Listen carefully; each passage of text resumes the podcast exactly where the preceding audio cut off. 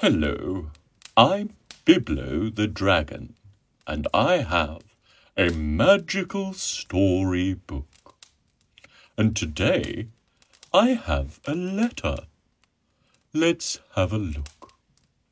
The letter says, Dear Biblo, my name is Abigail. Oh, and I have a dog called Sampson. Sampson is a very special dog because he is in a wheelchair. Ooh! I think Sampson is very super. Oh. Does your magic storybook have a story about Sampson? Well, Abigail, I think my magic storybook may very well have a story about Sampson. Let me check. Hmm. Oh, yes.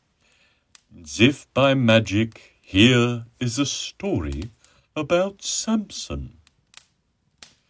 Now, why don't we all lie back, close our eyes, so that we can paint a picture inside our mind of Sampson, the super dog.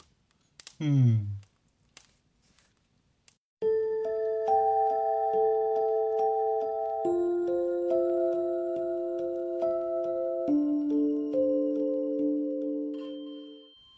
Sampson, the super dog. Once upon a time, in a little town called Willowville, there lived a special dog named Sampson. Sampson was no ordinary dog. He had a heart full of courage and a spirit that soared higher than the clouds. Despite a unique challenge. You see, Sampson was in a wheelchair but that didn't stop him from dreaming big and having the most incredible superpowers. Sampson was born with a rare condition that affected his hind legs. As a puppy, he struggled to keep up with his brothers and sisters when they played in the yard. But Sampson was determined he may not have had the strongest legs, but he had a strong will. One sunny morning, as Sampson rolled around the yard in his customized wheelchair, something magical happened. He discovered that whenever he barked, colorful sparks shot out of his mouth. At first, Sampson was surprised. But then he realized he had a unique gift. He could create fireworks with his barks. Word quickly spread through Willowville about Sampson's amazing powers. Children from all over the town came to see the dog who could make fireworks. Sampson loved the attention and the joy he brought to others with his fireworks. One day, as Sampson was putting on a fireworks show for the neighborhood kids, he noticed something strange in the sky. Dark clouds were rolling in, and thunder rumbled ominously. It was Dr. Thunderclap a mischievous villain known for causing thunderstorms wherever he went. He was intent on ruining Willowville's sunny day. Sampson knew he had to do something to stop Dr. Thunderclap and save his town. He barked with all his might, and the sparks from his mouth lit up the sky, creating a dazzling display of fireworks. But Dr. Thunderclap was not impressed. He used his weather controlling powers to send a bolt of lightning towards Sampson. With lightning speed, Sampson's wheelchair transformed. It became a sleek, silver rocket chair with a powerful jet engine. Sampson zipped out of the way just in time, narrowly avoiding the lightning strike. He had a new superpower now the ability to transform his wheelchair into a rocket chair. Sampson soared through the air, chasing after Dr. Thunderclap. They engaged in an epic battle high above Willowville. Sampson's rocket chair was faster and more agile, but Dr. Thunderclap had the th- power of thunder and lightning by his side. As they clashed in the sky, Sampson realized he needed a plan. He unleashed his fireworks in a blinding explosion temporarily blinding Dr. Thunderclap. Then, with a burst of speed, Sampson snatched Dr. Thunderclap's thundercloud staff and flew high into the atmosphere away from the town.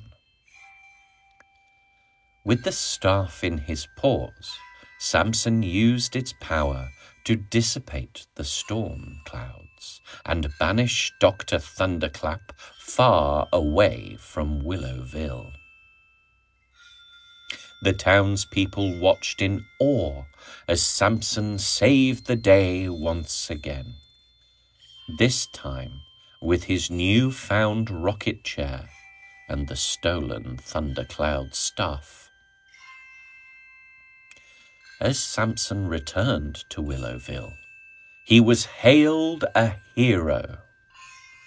The children cheered, and the adults applauded his bravery.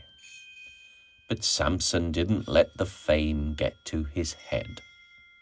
He knew that being a superhero meant always being ready to help others.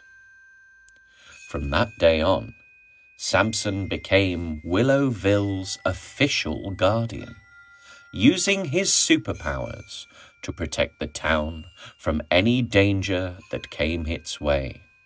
He continued to light up the sky with his dazzling firework displays, bringing joy to everyone in the town.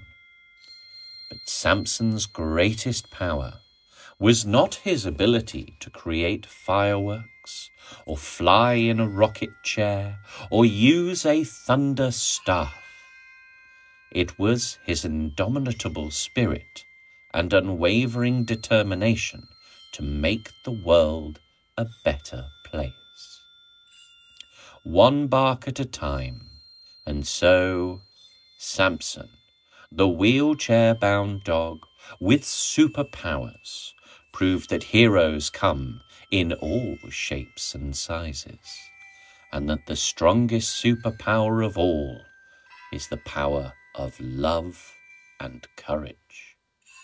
And they all lived happily ever after in Willowville, where every day was a bright and sunny day, thanks to the extraordinary dog named Sampson.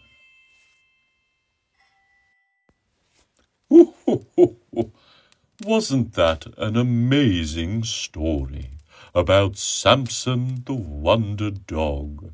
Oh, how lovely. And remember, if you have a story that you would like to see inside my magic story book, then send me a message or have Mummy and Daddy help.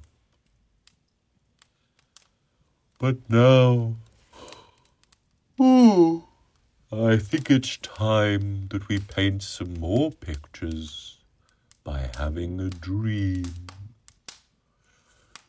Oh,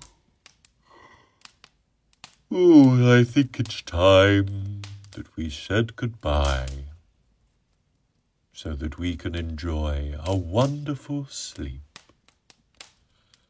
So, Goodbye, everybody. Goodbye.